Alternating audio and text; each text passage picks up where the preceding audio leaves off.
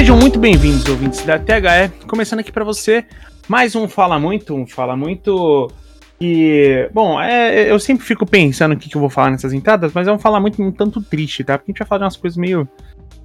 De novo, né? De novo. Mas enfim, vamos lá. É, eu espero nunca que a gente que a gente perca a, a vontade de gravar ou falar muito, assim como muitas vezes eu perco a vontade de consumir conteúdos de futebol. E para falar sobre isso comigo, está aqui ao meu lado, obviamente, Antônio Andrade, o advogado. Fala, meu amigo Henrique Woods. É sempre um prazer estar aqui para mais uma conversa informativa, densa, mas informativa. Densa e informativa, né? Exato. A informação ela pode ter várias, vários níveis de camada. Ela pode ser é, rasa, ela pode ser é, densa, ela pode ser simplesmente entretenimento e nenhuma delas é, deve ser desvalorizada. E quem possui todas elas, com certeza, é o Luan Matheus, homem bait. Ah, bom dia, boa tarde, boa noite, mesa e ouvintes. Bom, cá estamos novamente para mais uma semana. Ah, eu gostaria de fazer uma pergunta para o, o público que foi até voltado em podcasts passados, né? Sobre provocação, que não sei o quê. Eu posso fazer uma pergunta já abrindo a pauta? Claro. Você, que falou que o futebol está morrendo, que torcida na novela e coisas do tipo. Como você reagiria se um marmanjo fosse dar um apavoro no seu filho de 9 anos? Em qualquer situação, como é que você ia reagir? Essa Bom, é a minha pergunta. É, e, e sim, eu acho é, uma bela forma de trazer a pauta. Muito obrigado. E a verdade é é que assim a gente o, o programa que a gente vai fazer hoje ele ele meio que complementa, ele ainda dialoga muito com o programa que fizemos na semana passada. Na semana passada a gente falou a respeito das provocações, a gente falou sobre uh, o ambiente de estádio, né? É claro que a gente nunca. Quando, uma coisa sempre puxa a outra. E quando a gente fala sobre é, é, a, a, provocação, as, as reações dos torcedores, a gente tem aí mais um protagonismo ah, da volta das torcidas e veja bem, mais uma vez, a culpa não é da torcida, não estou, se, não estou transformando a, a torcida de estádio em um indivíduo que faz as coisas ruins, né? Só que a verdade é que junto com a volta das torcidas, a gente tem tido momentos assim bizarros, momentos horrorosos e em algum momento eu acreditei que voltaríamos melhores da, da pandemia, viu, senhores? Em algum momento eu acreditei nisso. Eu acreditei. Em algum momento o, o, o pequeno inocente Woods falou assim: pô, cara, talvez seja, né? Talvez a gente. A gente reavalie algumas coisas nesse meio período aí, né? Nesse meio tempo aí de, de tanta coisa ruim acontecendo. Talvez alguma coisa a gente aprenda com isso, né? Se é que dá pra tirar alguma coisa boa disso, talvez seja isso, né? E não, não é o caso. A gente viu, obviamente, no jogo clássico entre Palmeiras e Santos, uh, que o menino Bruninho, torcedor do, do Santos, um menino de 9 anos, que, que joga na base do, do, do Santos, inclusive, pediu a camisa pro, pro Jailson, enquanto o Jailson estava indo pro vestiário, é, porque ele é fã do Jailson. E é claro, o Jailson é um jogador carismático, um jogador que, que apareceu ali depois de uma certa idade, fazendo um ótimo campeonato pelo Palmeiras, rendeu vários elogios e tal. É, é um cara muito, muito humilde, muito simples e um cara que desperta às vezes uma certa idolatria e faz todo sentido.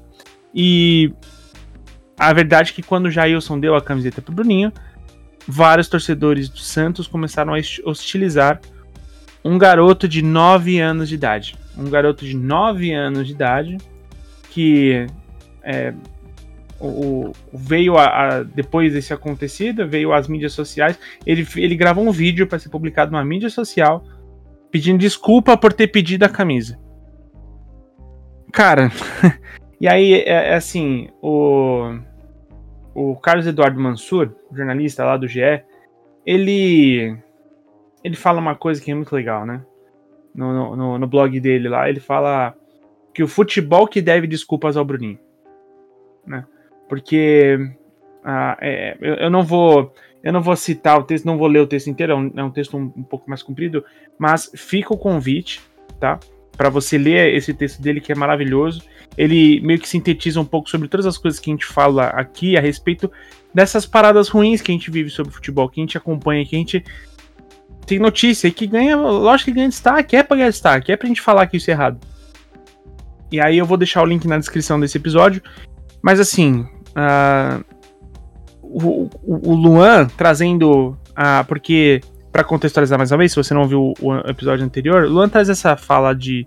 Da, da pessoa, ah, você que tal coisa, a gente fez uma publicação a respeito de provocações, né?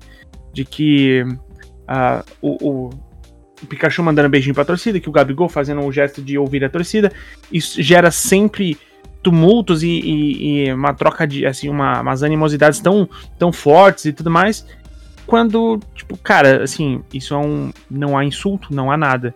Há, não há nada que possa ser. Você não tem ali é, um preconceito, você não tem uma ofensa, você não tem ali alguma coisa traduzida nas ações dos jogadores. Assim como você não tem nada disso traduzido na ação do Bruninho em pedir a camisa do Jailson. Repito, é um menino de 9 anos de idade pedindo a camisa de um jogador que ele admira. Então, é, assim, o, o, quando, é claro que não é o futebol, tá? O futebol é só o reflexo. Assim, o futebol ele é, é, ele é o que acusa a gente de que a gente tá doente, cara. a gente tá doente e assim, é, é, talvez a gente fique é, acho um tanto impossível da gente discordar nessas nessas questões, mas eu queria falar, chamar vocês para conversa e falar tipo, cara tem alguma coisa que a gente pode tirar disso, assim? De, eu não tô falando nem de positivo, tá? Mas o que, que vocês conseguem tirar disso? O que, que vocês, vocês veem isso, o tipo, o que que gera em vocês? O que que vocês tiram dessa situação? Uh, para mim, é uma confirmação daquilo que, que a gente conversou. Uma sociedade doente, né? Uh, eu lembro, meu pai é uma pessoa muito apaixonada por futebol também. E, ele, e eu lembro de, dele sempre falar que ele e assistir jogos de vários times, né?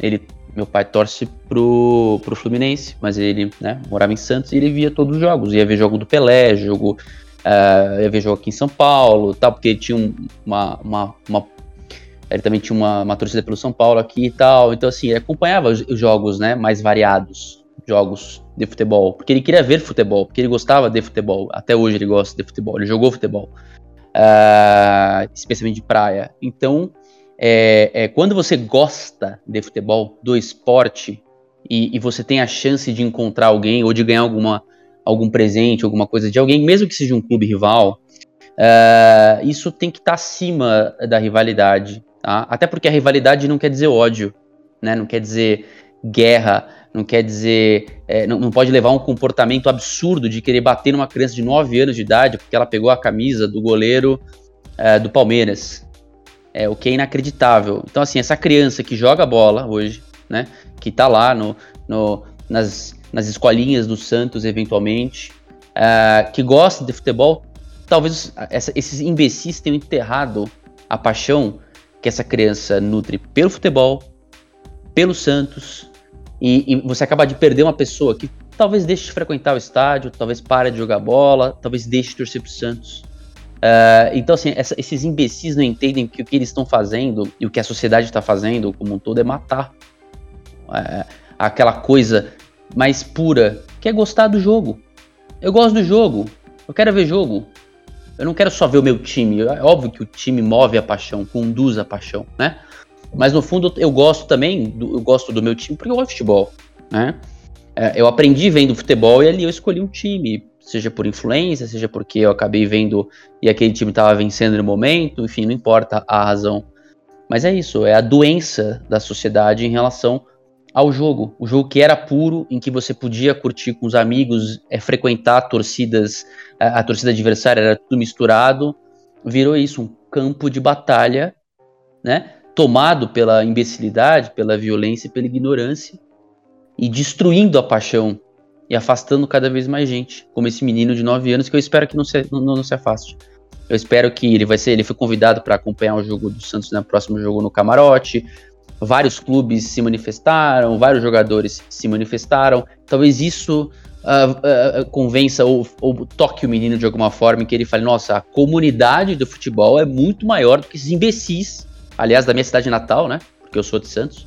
Esses imbecis que estavam na Vila Belmiro naquele dia né? Que se, se o Santos tem um pouquinho de, de bom senso, além de convidar o menino, é identificar cada um desses imbecis e afastá-los do, do, do, do, campo. tirar, olha, vocês estão excluídos do quadro de sócio torcedor, sócio rei, você não faz mais parte do clube do, do, do quadro de, de, associados, porque vocês violaram N regras aqui, inclusive penais, né, certo? Né, leis criminais, você não pode, né? Código penal, você não pode fazer o que você fez. Né? Era uma criança de 9 anos. Então, assim, é inacreditável, e, enfim, uma imbecilidade sem tamanho. E eu só, eu só realmente espero que, que a paixão do menino pelo esporte, futebol, esteja intacto, né? Permaneça intacto é, pela manifestação é, da comunidade. E que ela não seja só por agora, tá? E que ela se mantenha.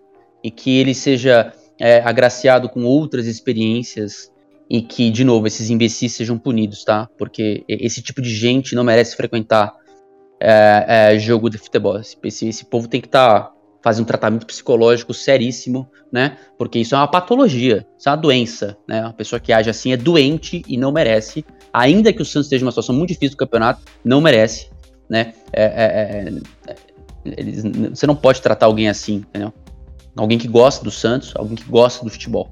É lamentável. Enfim, só posso torcer para que essas pessoas sejam identificadas, afastadas e submetidas a tratamentos psicológicos, psiquiátricos, no caso aqui, né? Uh, porque é, é, é, doença, né? Só pode ser isso. Eu não tenho dúvida, a gente tá doente. É, pode emendá-lo. Bom, eu acho que, antes de tudo, o Antônio falou que realmente, é, se você é um apaixonado pelo futebol, gosta mais do futebol do que do seu time de coração, e muitas vezes, é normal que isso aconteça. Vou até contar um relato meu que aconteceu ontem. Ontem mesmo. É, estava conversando com amigos meus e eles, um deles comentou que ele estava em busca de duas camisetas. É, uma do Paraná e uma do Paysandu. Camisetas de anos específicos desses dois clubes. E aí ele é palmeirense, comentando que, pô, que gosta de outros times. O Palmeiras gosta do Flamengo, por exemplo, gosta do Ceará e tal. Só não falou do rival, do Corinthians, no caso. Mas tem tipos e tipos. Eu, por exemplo, você pergunta eu, Luan, você, tipo, colecionaria, usaria uma camisa de um outro clube do Brasil? Eu, Luan, não, não faço. Porque eu, Luan, não penso dessa maneira. Mas é algo meu. Eu não vou vestir uma camisa de um rival porque eu não, né? No meu conceito de rivalidade, tipo, não tem por que eu fazer isso. E sei lá, a única camisa que eu acho que eu vestiria seria a que o Vasco lançou há meses atrás. E muito mais por causa da causa do que por, causa do Vasco. Que é a camisa com a faixa de arco-íris. Só. Aí você pergunta pra mim, pô, então você concorda com o que os caras fizeram? Não. Porque eu não vou chegar e falar, pô, Principalmente pelo. Vou ignorar o fato de ser uma criança. Se for uma pessoa, vai da minha idade, 24 anos. Eu falo, mano, você faz o que você quiser, tio. Ah, eu sou São Paulino e, pô, eu gosto do, da história dos Santos. Eu quero puxar a camisa dos Santos. Ou eu, pô, meu, minha família é italiana, eu quero a, a camisa do Palmeiras. Sei lá. Ou sei lá, tipo, vou com, com meu namorado, com a minha namorada pro estádio, que é corintiano, corintiana. Vou vestir a camisa do Corinthians pra ir com ela. Beleza, mano, faz o que você quiser, tio. Não acho errado. Eu não faço, mas eu não acho errado. E ainda mais com uma criança. Mal comparando, você pega. É, eventos, porque não dá nem pra chamar de esporte quando é lá fora, comparado com aqui, eventos. Tudo bem, é uma celebridade no caso, mas isso acontece com pessoas anônimas também. Saiu o vídeo, tipo, de ontem do do comediante Kevin Hart, foi um jogo dos Lakers e tal. E ele falou com cada jogador pra, tipo, pô, tem como arrumar o tênis pro meu filho, pá, não sei o quê. E você vê isso acontecendo direto. Com anônimos também. E pode ser de torcedor rival. Tem um. Um lance do jogo do Atlético de Madrid, o recente. Que contra o Valência, que é um torcedor do Valência. Que ele tá com a camisa da Argentina no gol que o, toma de, o Simeone, o time do Simeone toma um gol de empate aos 95, o Simeone, tipo, abaixa a cabeça no banco e olha para trás, ele dá de cara com esse torcedor argentino. Torcedor do Valência. E ele, tipo, o torcedor fala, pô, mano. Aquela cara, tipo assim, pô, que merda, hein, mano. Tipo, tomaram um empate, meio que zoando. O Simeone olha pra cara dele, pô, verdade. E cumprimenta o cara. Provavelmente se o Simeone não fosse um treinador argentino, isso aconteceria. Mas você, você pega a inspiração, pô, aquele cara me representa dentro do campo. E, pô, é uma. De novo, gente, é uma criança, gente. A gente sabe. Tudo que a gente faz como. Quando é criança, a gente. As nossas paixões iniciais, assim, vem quando criança, seja um desenho, seja um filme, seja um esporte. Então, você fazer isso com uma criança Cara, é assim, eu. Às vezes eu penso, tipo assim. Eu tá, a tua questão do discurso de ódio e tal, que eu não concordo. Mas, mano, pô, você ameaçar uma criança, velho, eu acho que cadeia, sair do clube, eu acho muito pouco, mano, sinceramente. Eu acho que. Mas. Já foi até abordado em podcasts aqui, né? A, que falam, né? Que a, geralmente a lei lá de dentro funciona muito mais do que a lei aqui de fora. Eu acho que seria muito favorável a lei de dentro funcionar, porque sabendo que ameaçaram uma criança, que pode ser, sei lá, meu filho, pode ser filho do Henrique, pode ser filho do Antônio, pode ser filho de qualquer um que tá ouvindo aqui, filho ou filha, mano, a gente tem a noção com, com os nossos pais. Tipo, se alguém mexe com a gente, a gente pode estar totalmente errado, tá? Se alguém mexe com a gente, os nossos pais viram um bicho. Oh. para nos proteger. Um dia, tipo, infelizmente eu acho que esse assunto vai vir à tona de novo com outro caso. Nesse próximo podcast, eu conto uma história que aconteceu comigo, porque foi isso. Eu estava errado. Um adulto veio me cobrar. E ele tomou um apavoro de minha mãe. Alá iluminado, se é que eu posso dizer. Mas vai morrer aí. Uhum. É o assunto. Então. você chega nesse assunto que mano, é assustador. Eu não me surpreendo. E eu não vou nem falar em relação a. O extremo que é ele não gostar mais de futebol. Pode acontecer o caso dele não gostar mais de futebol. Pode acontecer o caso dele de mais de ser mais um caso que as crianças vão se vão ter a tendência de torcer para um clube europeu.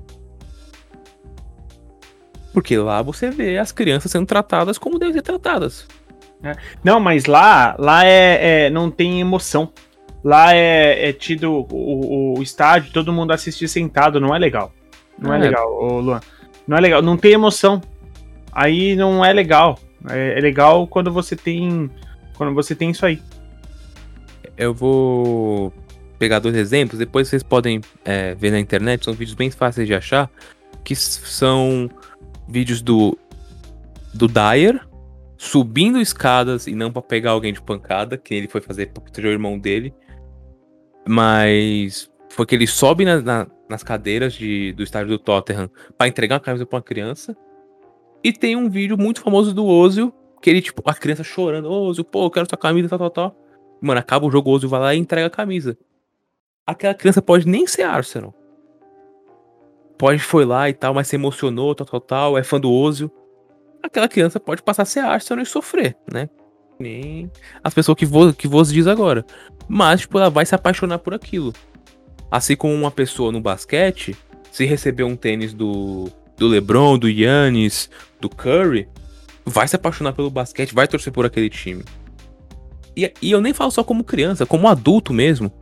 Saiu um podcast recente que o, o narrador da ESPN, o Nardini, ele perguntaram para ele sobre o se ele tinha algum time de NFL e tal.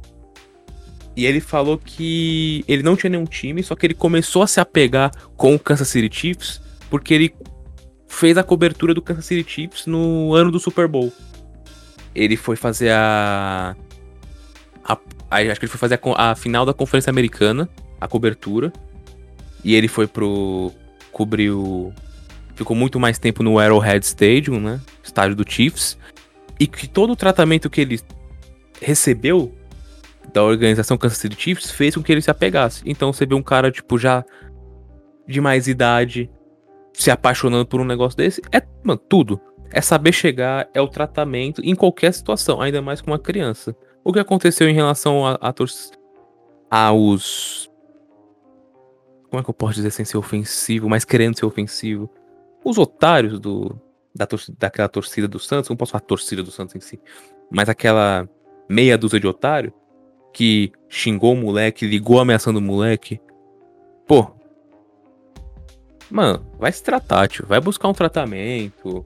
Porque, sinceramente, se você tiver um filho, mano, se alguém ameaçar o seu filho, você vai querer pegar de pancada, velho. Então, então por que você vai querer fazer isso com uma criança? Sempre lembrando, uma criança.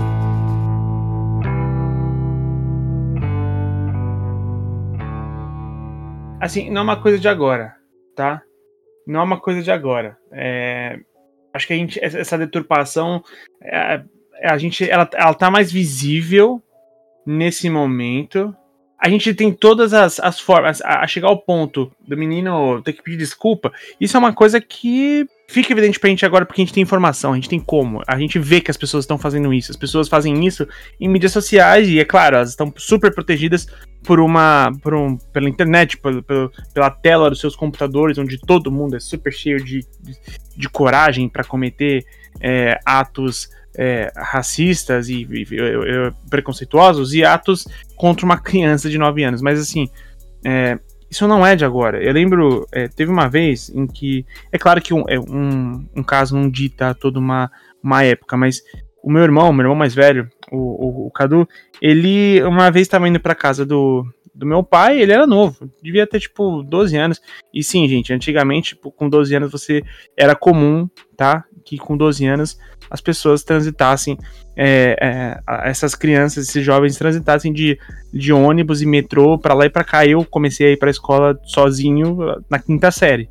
Eu tenho 31 anos, era uma época em que, é, claro que existiam mil perigos, mas uh, a gente é, é, é, eram épocas diferentes, né? Hoje em dia não se vê nem criança brincando na rua, o que deixa tudo muito triste. Mas o que eu quero contar é que meu irmão tava numa estação, ele tava com uma camiseta do Corinthians que fazia alusão a um gavião. É, e passou, acho que alguns torcedores do. Não lembro se foi de São Paulo, se foi do Palmeiras. É, e fizeram o meu irmão tirar a camisa. O meu irmão ficou sem camisa, tipo, no meio do transporte público, assim. E aí ele ligou pra casa chorando e dá, dá mó BO isso aí. Cara, foi tipo uma coisa horrorosa, assim. E. E ele tinha 12 anos. Então, é. Assim, a gente vê isso agora, mas assim. É, a, a, a, gente. Eu, eu penso que assim. A gente. O que, que a gente faz, cara, com isso? Sério, criou-se essa situação. O que, que a gente faz com isso? O que, o que, que a gente vai ter de. O, Gabigol vai lá, o Neymar faz story, o Gabigol manda camisa, as instituições, não, você vai assistir jogo aqui, não, beleza. Pô, não, você vai aqui assistir o jogo no camarote, você vai visitar o clube, você vai conhecer. O Palmeiras vai chamar ele, ele vai fazer um vídeo com o Jailson e o Jailson vai fazer. Vai, vai, vai chutar e ele vai pegar a bola e tal, e vai ser muito da hora. Vai ser muito da hora. É, o trauma já tá aí, tá, gente? O que a gente tem agora é contenção de danos, né? Então, o, o trauma no moleque já, já tá aí. E o trauma em várias outras crianças, em que, claro, desculpa, mas faz todo sentido na criança hoje se importar muito mais com o LoL do que com o futebol, gente. Faz todo sentido. Tá? Então, é, se você é, criou esse cenário, cara, de verdade, de verdade mesmo, assim, o que que ah, vai acontecer pra gente não ver mais isso? Vocês sentem que existe essa preocupação? E, e eu tô falando sério. Vocês sentem que existe essa preocupação dos clubes, da CBF, da sociedade, de, de sabe? Porque assim, é, a gente tá falando sobre isso e tal, mas, cara, é, é, qual o nível de punição? Qual o nível? Porque, desculpa, eu, eu, eu o, o, o, nosso cenário, ele me ensinou a ser completamente cínico em relação à punição dessas pessoas. Mas total, eu, eu sou totalmente cínico. As pessoas que invadiram lá o estádio do, do Grêmio, que quebraram o VAR e tudo mais, ah, elas não vão entrar mais no, no, no campo, no, no, no, no, estádio. Cara, aconteceu lá do, do Corinthians, o lamentável caso do, do, do Kevin Espada. É, Depois pegaram o jogo. o- teve torcedor que tava lá envolvido e que depois tava em jogo do Corinthians. Entendeu? Se metendo em confusão de novo, inclusive, né? Exato. Então, e, e, mano, assim, tipo, é, é, eu não tenho. Eu, eu sou completamente cínico. Eu sou completamente, assim, é, cético ao acreditar que alguma coisa realmente vai ser feita a respeito disso. E eu não tô falando só essas pessoas, tá? Não tô falando só essas pessoas. Eu tava conversando esses dias é, com o meu amigo flamenguista e. Cara, assim, é, ele. A gente tava falando sobre o caso do Ninho do Urubu, né? É, do incêndio e tudo mais. E eu falei assim, cara, eu sinto que é, é, eu, eu, inclusive, vou ter a minha antipatia com o Flamengo até eu sentir que houve algum nível de reparação. Né? Porque as coisas acontecem e beleza, ela vai ser notícia durante algum período. Uh, aí vai ter as hashtags no aniversário de um ano, de dois anos, de cinco anos, de dez anos, né? De 20 anos. E é isso aí. Agora, qual a reparação que você realmente está fazendo disso? Aí ele me fez a seguinte pergunta. Cara, mas tá, é, isso é assim, e ele, ele, tá, não é o flamenguista que relativiza isso, mas ele falou assim, cara, mas é, o que a gente, o, o, que seria reparar? Ele me perguntou. O que, o, a, tipo, quando seria um ponto de, de, beleza, é, vocês reconheceram, como que a gente pode entender isso? E aí eu, eu puxei um exemplo, que foi o seguinte, vocês têm alguma dúvida, alguma dúvida de que o, o Antônio vai me corrigir, Antônio, é Hillsborough, o desastre de Hillsborough, é Hillsborough, né? O nome. Isso. Isso. Perfeito. O, vocês têm alguma dúvida que o desastre de Hillsborough reverbera até hoje e que é sentido pelo futebol inglês? Assim, é uma coisa que, cara, todo ano os caras do Liverpool vão lá e prestam os jogadores, o, o, o técnico vão lá, prestam uma homenagem ao desastre, às vítimas do desastre de Hillsborough. Houve lei, a forma de se assistir futebol mudou por conta de um desastre. Assim, ó, isso aqui precisa ser honrado. Sabe? Isso aqui precisa ser é, é, é, reparado. A gente precisa reparar isso aqui. Aí eu falei, pô, então, para mim é o seguinte: deveria o Flamengo vir a público, assumir tudo o que aconteceu, os seus desmandos, o seu, as suas negligências, e falar assim: eu quero chamar todos os clubes pra gente assim, é, evitar com que isso nunca mais aconteça, a gente vai criar um estatuto de cuidado junto aos órgãos públicos de cuidado de jovens, tá? E a gente vai fazer com que isso nunca mais aconteça. A gente vai chamar as, as, as organizações, a gente vai fazer campanha de conscientização, a gente vai fazer um estatuto de regras em que ele vai ser fiscalizado, a gente vai fazer isso. Cara, você sentiu que partiu do clube esse nível de compromisso de reparação? Vocês uhum. sentem que vai, que vai sair da, da, da do, do, do, não dos jogadores e não da campanha. Porque tem que ter tudo isso. Claro que tem tudo isso. Mas isso é muito mais controle de danos pra mídia do que qualquer outra coisa, tá, gente? Agora, vocês sentem que isso é, vai partir da CBF? Vamos criar um, um, daqui, a partir daqui, igual foi em Hillsborough, de que assim, a partir daqui as coisas vão ser diferentes, isso nunca mais vai acontecer. E eu não, não. sinto isso em momento algum. Jamais, né? A gente, a gente não viu isso, né? Por exemplo, a gente viu, na verdade, o clube tentando diminuir as indenizações. É. Uh, clube não, né? Obviamente que os dirigentes. A gente viu. É. é. a gente viu. Não, não, é, os dirigentes. É, a claro, gente viu. Ah, não, a culpa não foi minha, a responsabilidade não foi minha. Eu não fiz isso, não fiz aquilo, imagina. É, tava tudo dentro das regras. E não tava, né? A gente viu que não tava. Muito pelo contrário. Então, uh, a gente viu que o clube não se responsabilizou da forma como deveria. A gente viu que aparentemente a CBF não é, iniciou nenhum movimento. A gente não viu dos demais clubes nenhum movimento para nossa, vamos também nos unir e tentar dar um pouco de, né, é, vamos tentar melhorar essa questão do futebol porque outros, outras instalações podem estar com esse tipo de problema. O o Flamengo, né, o clube que mais arrecada no país, é, deixa as pessoas em containers uh, a, a, a, ponto de pegar fogo, né, queimar as pessoas vivas, né, talvez isso esteja acontecido em outros clubes, nós sabemos que as condições são realmente precárias, né, beiram o insalubre. Não, uhum. né? Evidentemente que não. Infelizmente eu não vejo. É, é, e esse caso é mais um dentre tantos outros que acontecem e a gente não vê nada. A gente, a gente passa por esses momentos, né? Olha, agora tem o estatuto do, do torcedor, os dirigentes serão responsabilizados criminalmente, não se lembra? E no fim não acontece nada, né? Então, assim, não da forma como, como a gente esperaria. Então, no fundo, é mais um incidente que vai passar batido né, e não vai mudar a nossa cultura, porque a nossa preocupação aqui é sempre aquela midiática, né? Vamos tirar os torcedores do estádio, vamos tirar, tirar as organizadas do estádio, porque o negócio é muito mais profundo, né? É um negócio social, cultural, né? E não simplesmente é, impedir durante algum tempo que tais figuras frequentem uniformizadas, né? Porque, né, sem uniforme elas frequentam normalmente, então é, é, é ridículo. Exato, e, e, eu falei isso na, antes da gente começar a gravar e, e repito agora. O Bruninho, com 9 anos de, de, idade da base do Santos, tem muito mais serviços prestados ao Santos do que esses arrombados. Muito mais. Entendeu? E assim, é, é, é me, muito me surpreende que torcedores do Santos, onde tiveram jogadores como Neymar, Robinho, é, é, que foram jogadores que foram aplaudidos fora de casa, né? Tem jogos do, do, do, Robinho, na época da primeira passagem dele, em 2003 na Libertadores, lembro contra quem, que a torcida adversária aplaude ele. Neymar a mesma coisa. O Cruzeiro. Teve um dia que o Neymar esmirilhou no, no, contra o Cruzeiro e a torcida do Cruzeiro aplaudiu o Neymar. Pô, e aí, o moleque pede uma camiseta do Santos e, tipo.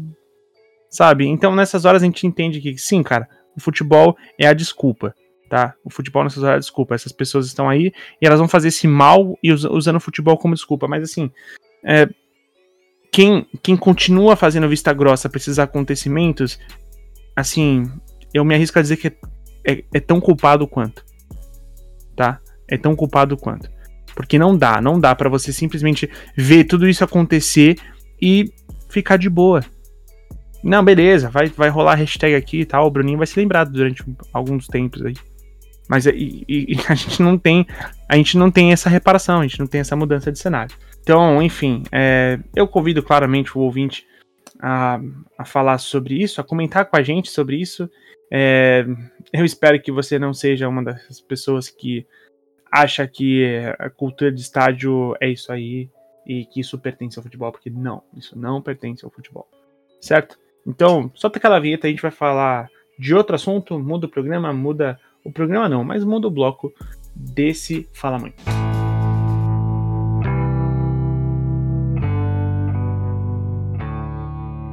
Bom, gente, para esse segundo bloco, a gente vai falar um pouco sobre uma das coisas que, além da, da polêmica do primeiro, do primeiro bloco nosso, uh, foi muito falado nessa última rodada de Campeonato Brasileiro, que foi a arbitragem. Bom, o Flamengo já se posicionou falando que vai entrar é, com, com pedido, processo na CBF para ter punição para a arbitragem do, do que, que, fez o, o jogo entre Flamengo e Chapecoense, teve o áudio, é, a, toda a gravação do áudio e a dinâmica do VAR entre o jogo, aquele lance polêmico do, do pênalti que teria sido pênalti do Miranda em cima do, do Capixaba, aqui entre nós já, já há essa divergência, é, mas a real é que, assim, a arbitragem, mais uma vez, sendo muito protagonista nos jogos, quando na verdade ela deveria ser só uma ferramenta, né, não um protagonista.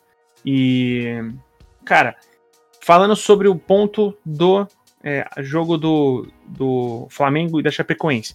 Eu acho que o que chama a atenção desse lance, que foi o lance que foi dado para o Gabigol, né, foi, foi marcado o impedimento do Gabigol, aí depois o Gabigol ele faz a reclamação, toma cartão amarelo, e aí é claro que quando você tem uma decisão errada, um erro acaba gerando vários outros problemas, né? Claro que o Gabigol não está certo é, é, em reclamar de forma muito assintosa, Inclusive, acho que. Eu nem sei dizer se foi, no, foi esse o caso, tá? Mas de qualquer forma, acontece que teve um, um lance de contra-ataque do Flamengo. O Gabigol sai do campo de defesa, pelo menos seus pés estão, a projeção do corpo está um pouco à frente. E um jogador da Chapecoense dá condição no meio do campo, porque esse sim já estava com o pé no campo de defesa. Quando o Gabigol ele tenta driblar o goleiro, o goleiro bota a mão na bola né? Isso na intermediária, porque o goleiro saiu do campo. O goleiro bota a mão na bola, o jogo já estava sendo parado, marcando o impedimento do Gabigol. Mas acontece que, assim, desde sempre, o, o que mais incomoda nesse lance todo é simplesmente o seguinte: Quantas vezes vocês viram narradores e comentaristas falando sobre a chatice que é os caras esperarem todo lance, que já é claro de impedimento, às vezes uns lances muito claros de impedimento, para assim marcarem impedimento, porque é a recomendação de análise do VAR. E nesse caso, é, pô, foi dado o impedimento quando não era um lance claro, né?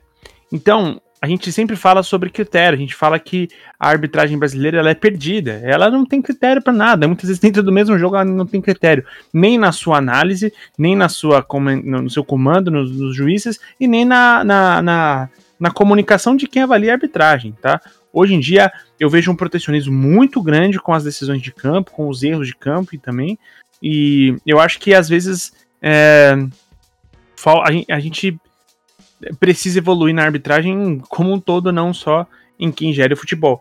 Mas assim, eu acho que eu costumo dizer que o que mais incomoda não é que existe favorecimento de um ou de outro. Não existe, tá? Não existe. Eu acho que os erros acontecem para todo lado. Eu, eu, acho que assim, para ser justo, tá? Para ser justo com todo mundo, a arbitragem é ruim para todo mundo. Agora, o que mais incomoda é literalmente essa falta de coerência na hora de tomar as atitudes. Vocês concordam? Ah, sim, né? Acho que a falta de critério é uma coisa que incomoda todo mundo. Mas o que chama atenção mesmo, além da falta de critério, eu acho que é a própria ruindade em campo, né? É, é, a gente olhou, né? Ah, teve o lance do Gabigol, mas a Chapecoense também foi prejudicada, né? É, teve dois lances que também não houve essa, esse tempo que, que se exige, né?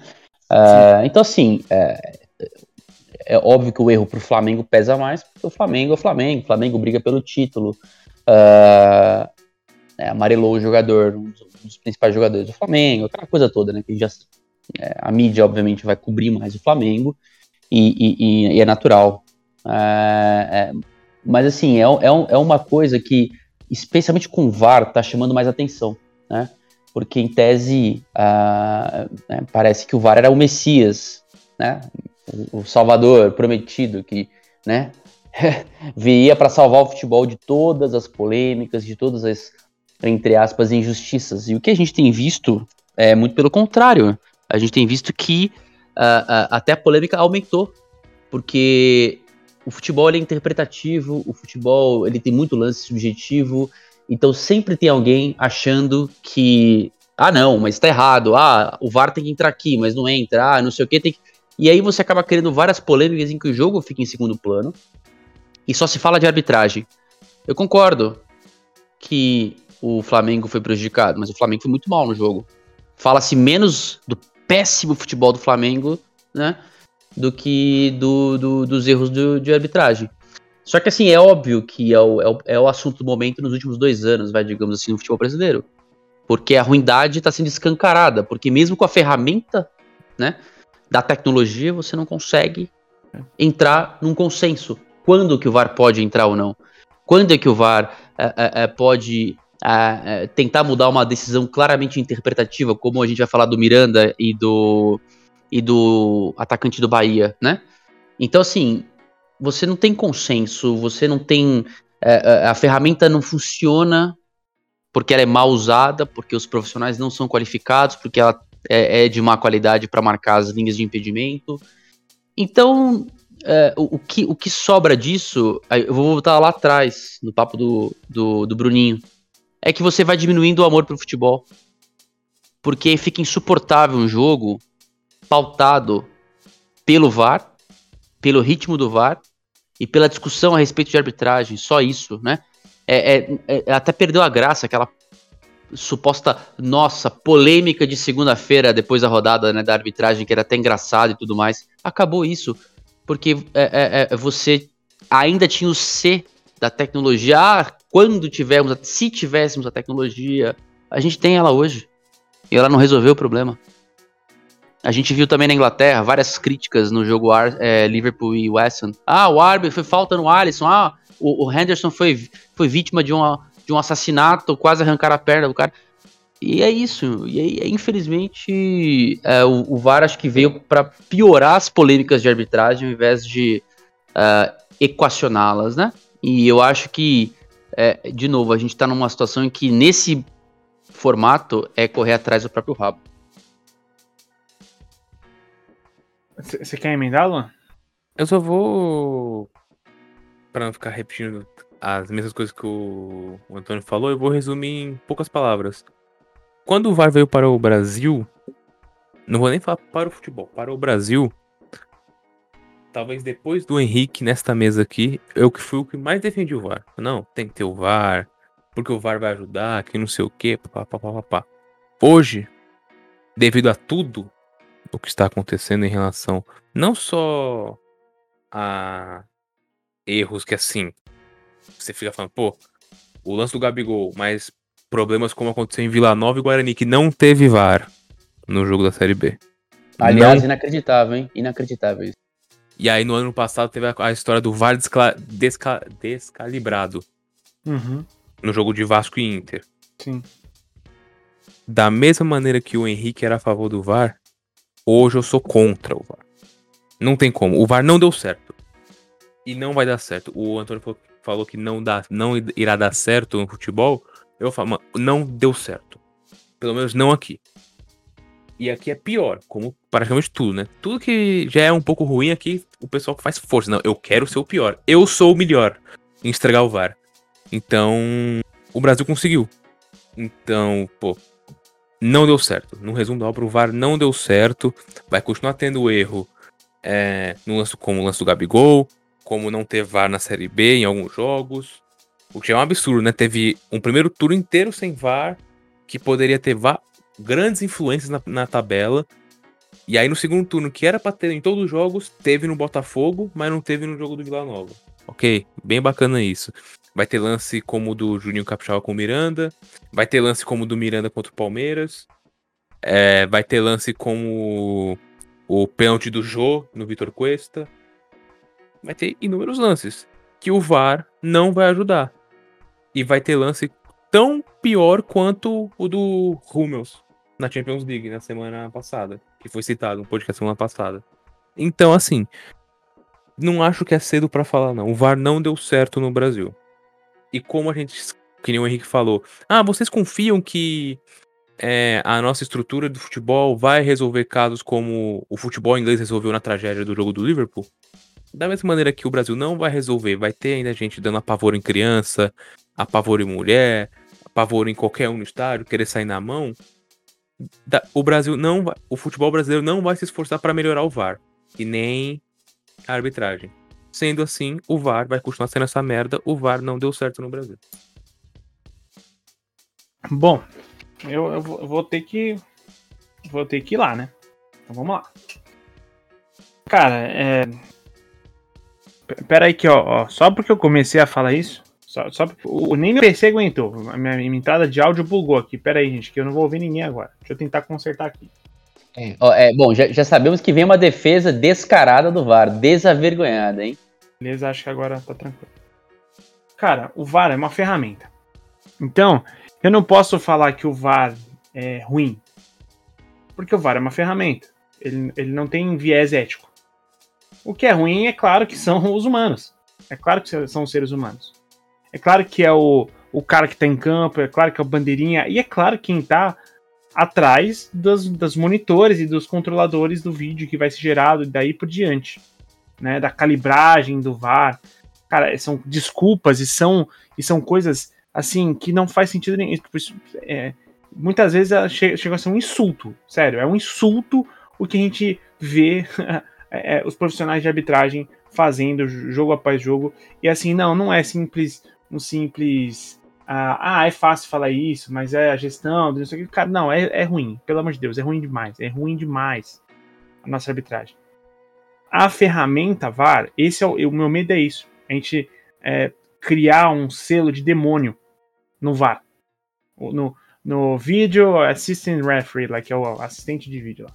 Então, é, o, VAR não é uma pessoa. Né? O, o, o VAR não é um daronco robotizado entendeu? É simplesmente uma ferramenta que a gente usa da forma mais imbecil possível.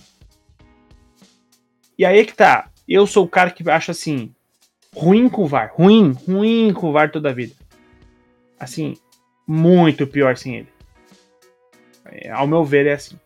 Para mim é muito pior sem ele, porque cara, a gente tem todos esses momentos. A gente pode falar, ah, mas não deu certo no Brasil. Não adianta, o, a, o futebol já, já simulou o VAR. É, sabe, saiba como usar ou saiba como usar. Entendeu? Ou o seu produto vai ser um lixo, como é hoje em dia. O produto do Campeonato Brasileiro hoje em dia ele é ruim, ele é muito ruim. Né? Agora, é, o VAR não é culpado disso e o VAR, é, eu tenho certeza, se a gente pegar a análise, eu lembro do ano passado, que a análise do ano passado ela corrigiu é, assim, a média de erros de arbitragem tipo, a, a, na, na, caixa de 80%. Entendeu? De, de lance de, de, de pênalti, de, de, uh, de, de. Caraca. De impedimento. É, aquele pênalti do, em cima do Rodrigo Caio, que o maluco abre o bração e dá a no Rodrigo Caio lá no, no jogo do Flamengo e, e Atlético Paranaense. Cara, nunca que alguém daria aquele pênalti sem o VAR. Só que teve lances iguais depois desse é porque jogo não foi pênalti, né? Aquilo não foi, aquilo não foi pênalti, né? Aquilo é lance normal de jogo, mas aí virou pênalti no VAR. É toquinho pra cá, é toquinho pra lá, espirro pra cá, espirrinho pra lá.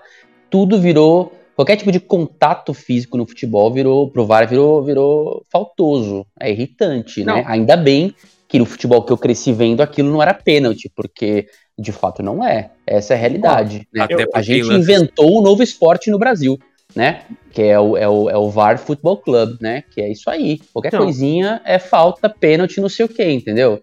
É, é, é, é, óbvio que o jogador de 1,90m e tanto que nem o Lucas Cal, qualquer toque no Rodrigo Caio, que tem 7,5 kg e 12 centímetros e tá sem machucado, vai ser um atentado, né? Óbvio, é óbvio. É isso, ainda mais sendo o Flamengo do outro lado, né? É, o cara vai dar, é óbvio, vai chamar. O VAR chama desesperadamente, ainda mais porque foi um lance similar ao que aconteceu lá, né, no jogo do brasileiro na semana anterior. Meu, aí o cara, pelo amor de Deus, dá o pênalti logo, senão o negócio vai ficar muito feio para nós, apesar né, do Flamengo ter sido amassado aqui no segundo tempo. Eu, é acho, que, eu, eu, acho que é o seguinte, eu, eu, é, eu discordo do Antônio, para mim foi para mim foi pênalti, pra mim foi muito pênalti. Não foi pouco, não foi muito. E tem uma, é um ponto aí que você continuar. É, o do Rodrigo Caio pode ter sido pênalti. Só que teve lances iguais do Rodrigo Caio que o VAR não deu. Sim, não, eu sei. Exato, o tempo inteiro, cara. O tempo inteiro. Só deram porque era Flamengo aos 49 do segundo tempo na semifinal da Copa do Brasil, com o Flamengo atrás no placar. Ah, Aquele pênalti é claramente um pênalti da arbitragem impressionada pelo que aconteceu no final de semana anterior. A crítica, enxurrada de crítica, e aconteceu o lance. Se fosse contra o Flamengo, contra o Flamengo, a favor do Atlético Paranaense, 2 a 1 Atlético Paranaense, aos 49 do segundo tempo na área do Flamengo, o pênalti não seria dado pelo VAR. E aí é que está a hipocrisia do VAR.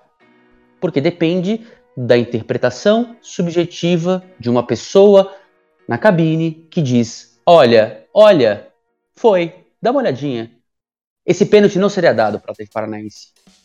Mesmo na Arena da Baixada ou no Maracanã naquela situação, se, se fosse na mesma situação a favor do Atlético Paranaense, não teria, não teria sido dado contra o Flamengo. É, eu, eu acho que assim, eu, eu, eu, eu discordo, tá? Eu respeitosamente discordo, Antônio, é, porque eu acho que a arbitragem assim, é ruim para todo mundo. E para mim, ao meu, a minha concepção foi pênalti, mas isso não importa, tá? É, porque essa discordância vai existir o tempo todo. Entendeu? Então, a gente está falando de lance, o Antônio fala que é muita interpretação e tudo mais, e o VAR muitas vezes está atrapalhando uma coisa que não é dele, né? É, embora eu acho que sim, todo lance, a, a, na teoria, né, na, em como o, o, VAR foi concebido, não, não, não na, na, no Campeonato Brasileiro, mas no futebol, e intervir naqueles quatro pontos cruciais, tal, tal, eu concordo com essa utilização, tanto que ela funciona de, melhor, de uma forma melhor em outros, em outros lugares do mundo, né? Isso a gente aqui, acho que a gente aqui até concorda nisso. É, mas o que me incomoda é literalmente essa falta de critério. Porque assim, se você. É, eu, a gente pode concordar e discordar em vários momentos sobre a mão no ataque. Sobre é, toque de mão em ação ofensiva. A gente pode concordar e discordar em vários, em vários momentos. Eu, por exemplo, não concordo com o lance de mão que foi marcado do Palmeiras no, no gol do Rony contra o Santos que tem uma ação em que o jogador tá capengo, teve a trombado, tá, não sei o que, ele tá de costas pra bola, a bola bate na mão dele e gera o ataque, gera o ataque, o Rony faz o gol, foi anulado porque houve esse toque de mão. Assim, é, claramente um lance que tipo, o cara não tinha nem. O cara não tava nem vendo onde tava vindo a bola. Mas, por recomendação, hoje, mão na bola em ação ofensiva é parado. Em tipo 90% dos casos. Esse foi um deles. Eu não concordo com essa regra, mas assim, não importa se eu concordo ou não. Eu e o Antônio, a gente pode aqui ficar debatendo durante horas e horas a respeito disso. E muitas vezes a gente gosta de falar sobre isso. De, pô, não, eu acho que a análise da arbitragem é dessa forma. O Antônio fala assim, não, pô, mas eu acho que é disso, disso, disso. E, e para mim tá tudo certo. Agora, não importa. O que importa é o seguinte: a sua arbitragem vai ser como? Isso que incomoda. Você, ó, a nossa arbitragem vai ter isso como regra, isso aqui como recomendação e essa forma de levar a partida. Fechou? Fechou. Vai ser assim para todo mundo e a gente vê todos os jogos sendo levados assim. É isso que eu quero. Que eu não concordar com isso, só que vai vir da organização que vai assim, ó, isso a partir, daqui, a partir de agora é pênalti, beleza? Ó, não concordo, mas beleza. E aí, daí por diante, todas as partidas isso ser considerado como pênalti. É só isso que eu queria.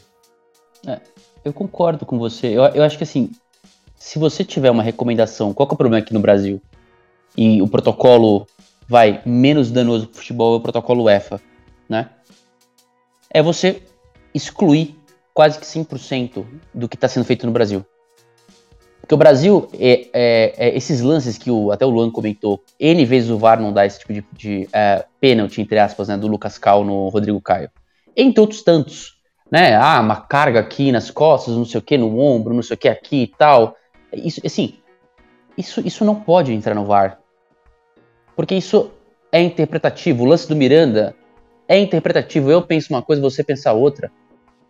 Se, se você tem uma coisa tão. É, é, é tão. É, é, é, assim, antagônica, tão, tão, tão, tão dispare entre a, a minha opinião e a sua, porque você não pode ter um VAR no meio, né? Porque senão você começa a interferir demais no campo. Agora, é óbvio. Ah, o cara foi lá e deu um carrinho, o juiz não viu e arrebentou o tornozelo do jogador na área. O juiz não viu. É pênalti, é óbvio. Pô, é evidente. Ah, um lance de impedimento, desde que você não queira brincar com essas linhas de centímetro aí, que nem o Brasil tem, que a, a Premier League acabou com isso, né? Não existe mais impedimento milimétrico na Premier League. Acho que é justo, ok. Menos, é menos polêmico, porque aqui no Brasil a gente até conseguiu errar onde coloca a linha, né? É inacreditável, mas no Brasil aconteceu, né? É mais de uma vez, não foi só Atlético Mineiro e São Paulo em que o gol do Luciano foi anulado. Em outros jogos já, já a gente já teve algum tipo de uh, linha estranha. Eu concordo que o VAR ele é menos danoso, só que aqui no Brasil é o seguinte, é a máxima intervenção do VAR. Então o lance interpretativo é chamado o tempo inteiro. Poxa, eu acho que foi pênalti, meu amigo. Entre você achar e ser é uma coisa gigantesca. A seguinte, é um lance que cabe interpretação? É. Então não tem que chamar o VAR. Ponto final. Uhum. E é por isso que não dá certo no Brasil. Eu concordo com o Luan que não deu certo no Brasil por isso, porque aqui no futebol brasileiro é aquela coisa, né? Todo mundo quer aparecer. Ah, eu quero aqui, vamos ajustar, vamos. A justiça. Cara, lance interpretativo é sacanagem, cara, colocar VAR no meio. Tem que ser lance muito claro. Pegou o pé, deu o carrinho, meteu a cotovelada, ok. Pênalti, ah, não sei o que. Agora, o tempo, e, assim, tem que ser lance normal, tá? Velocidade normal. Não me venha é, querer transformar o futebol em Matrix. Desviando de bala. Não é. Futebol é velocidade, normal. O lance obrigatoriamente tem que ser visto, né? Na velocidade normal. Né? Se você inventar de, é, de colocar em câmera lenta, não vai dar certo. É porque você tira a realidade do jogo. Então, assim, é, eu, eu acho que tem caminhos para tornar o jogo mais justo, só que não da forma como está acontecendo agora, né? É, é, o VAR melhor, mas não da forma como está sendo feito agora, no Brasil especialmente, né? Que é altamente né, é, intervencionista e é, irreal. Eu concordo a respeito da, da visão de, de framing. Framing me incomoda muito, as, as análises em cima de frame. Me incomoda a visão sempre em cima de de slow motion, eu concordo que o futebol ele tem um peso, ele tem, um ele tem uma velocidade, ele tem diferenças. É, e, e, e, eu concordo com essa. Com, nessa parte que eu concordo praticamente com tudo que você falou, Antônio. É, eu acho que o, o, a gente sente falta da coerência. A gente não sente falta uh, de assim, a arbitragem tem que concordar comigo. Sim, tem gente que sente falta, tá? Mas eu acho que análise que a gente vai fazer a respeito da arbitragem de uma forma um pouco menos passional é essa, de que a sua arbitragem tenha coerência. Ela não precisa ser, ser sempre dar pro meu time. Na hora, do fute, na hora do jogo, na hora do jogo, eu tô assistindo o jogo do meu time, cara, o meu jogador caiu de qualquer forma na área, eu tenho todo o direito de gritar que foi pênalti. Se eu tô no estádio, eu também tenho todo o direito de gritar que foi pênalti. Tô torcendo. Na hora que você tá torcendo, você não precisa. Você tá torcendo, você tem licença poética para ser irracional. para ser irracional, não para ser agressivo, tá? Não para ser idiota. Mas para torcer, você tem toda a licença. Agora, quando a gente vai falar sobre uma análise de, de arbitragem um pouco mais aprofundada, um pouco mais tentando realmente mexer e cutucar o problema, é isso que eu quero. Eu não quero que você dê pênalti pro meu time todo jogo, eu, quero, eu quero que você faça sentido. Eu quero que você. É, o, o, lance em que o, o, o, o meu rival teve e o que eu tive tenha literalmente a mesma avaliação, o mesmo peso de ser avaliado para mim, eu acho uma loucura inacreditável você falar que aquele lance do, do Guarani Vasco, eu não sei qual jogador, mas dá um carrinho no Leandro Castan, o cara não expulsar porque é o início do jogo.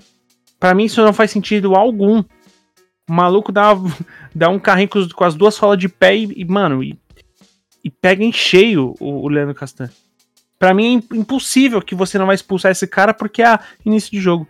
Então, assim, é, eu penso que o que a gente pede é literalmente isso: coerência.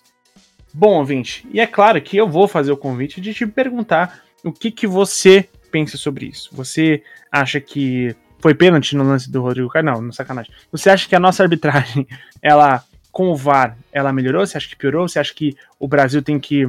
É... E, e, detalhe, gente, não dá para excluir o VAR. O VAR faz parte do futebol como um todo. Não dá para só você bonitão não ter VAR, tá? É, a, a, menos que, assim, quando você, enquanto você tiver, quiser ter relevância, você tem que ter o VAR, não tem, não tem o que fazer. É, então, eu acho que o Brasil tem totais condições de implementar um futebol com a arbitragem coerente. Tem, tem totais condições. Tem, sim, aquisição financeira, você tem tudo, tudo para fazer isso. Não faz porque não quer.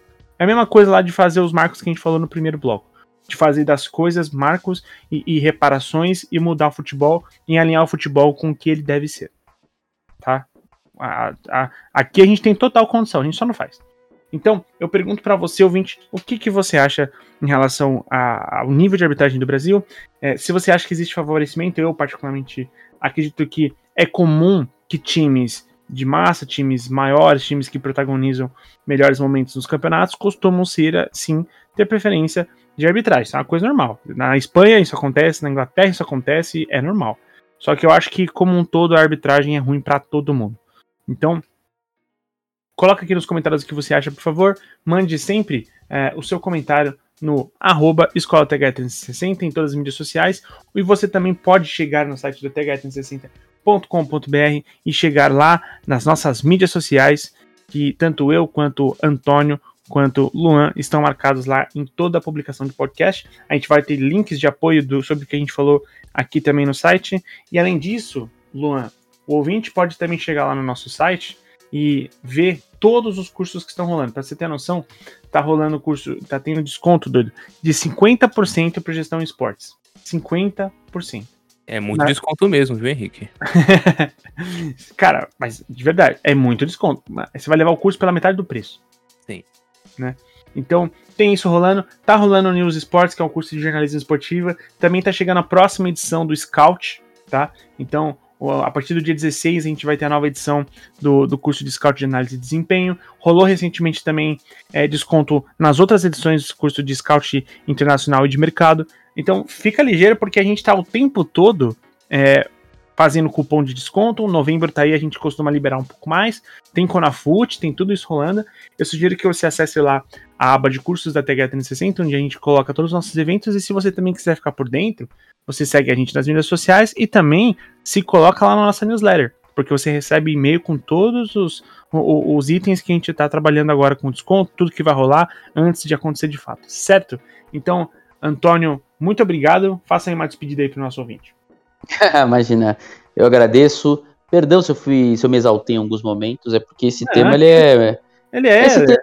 É, ele... não, é porque esse tema, esse tema, esse tema tá acabando com uma coisa que eu amo, que é o futebol. É muito triste isso. Claro. Só por isso que eu fico é, bem, bem incomodado Cara, a né, gente não é robô. A gente faz a nossa análise, mas a gente também gosta do negócio. Você tem toda. Exato, todo exato, direito é muito, exato. E, por- e porque eu acho que, que assim, se você tivesse um pouquinho de boa vontade, daria pra fazer um negócio bem melhor, como sempre. Mas aqui as coisas são bem tortas, então é isso. É, deixar aí que o pessoal comente, se estapeie, né? Porque é um tema que eu acho que dá, dá pano pra manga. E, e em relação ao, ao primeiro tema, do Bruninho, é só mesmo lamentar e torcer para que né, para que tudo de bom aconteça com esse menino e que ele continue aí apaixonado pelo futebol, pelo Santos, enfim, é, vida que segue e que os responsáveis sejam devidamente punidos. Perfeito. Perfeito. Que assim seja. Luan. Ah, pra alegrar um pouquinho, né? Esse, um clima desse podcast. Eu não lembro a última vez que a gente gravou e o Arsenal perdeu, tá? Um beijo aos críticos de Arteta, inclusive Antônio Andrade, o advogado. É, inclusive Luan Santana, né? É um brincalhão, é um brincalhão. Pedindo a cabeça do cara aqui, o- todo podcast, quer dizer, todo, todo, todo pré-podcast, todo aquecimento. Canalha. Eu quero que você, Antônio, ou você, ouvinte, ache um podcast que eu critiquei Mikel Arteta aqui. Se tava sem achar- o bot, tava sem o bot, tava sem o Se bot. você achar, tudo bem. Ok. Nunca. Já já estamos em quinto, tá? Já estamos em quinto, hein? Segura. 2.1 tá o time de vermelho de Liverpool, tá? Na turma Bom, yeah, yeah, yeah. Segura. Eu vou me despedir de você, porque senão isso aqui vai muito longe, tá? Daqui a pouco vai começar a falar do Liverpool e aí o bagulho vai ficar doido. Então, ouvinte, eu me despeço aqui também. Sei que essa- esses temas, eles são, claro, eles são delicados, eles geram que emoções, a gente, a gente fica exaltado. E é normal, somos seres humanos. E é, e é bom que fiquemos, tá? Porque sinal de que a gente fala do futebol também, porque a gente ama o esporte. Então, e é por querer que mais pessoas amem o esporte e querer que ele continue da melhor forma que fazemos esse podcast que você escuta semanalmente no nosso canal do THE Cast. Certo? Eu sou o Henrique Woods, é vocês ouvintes. Até mais ouvir.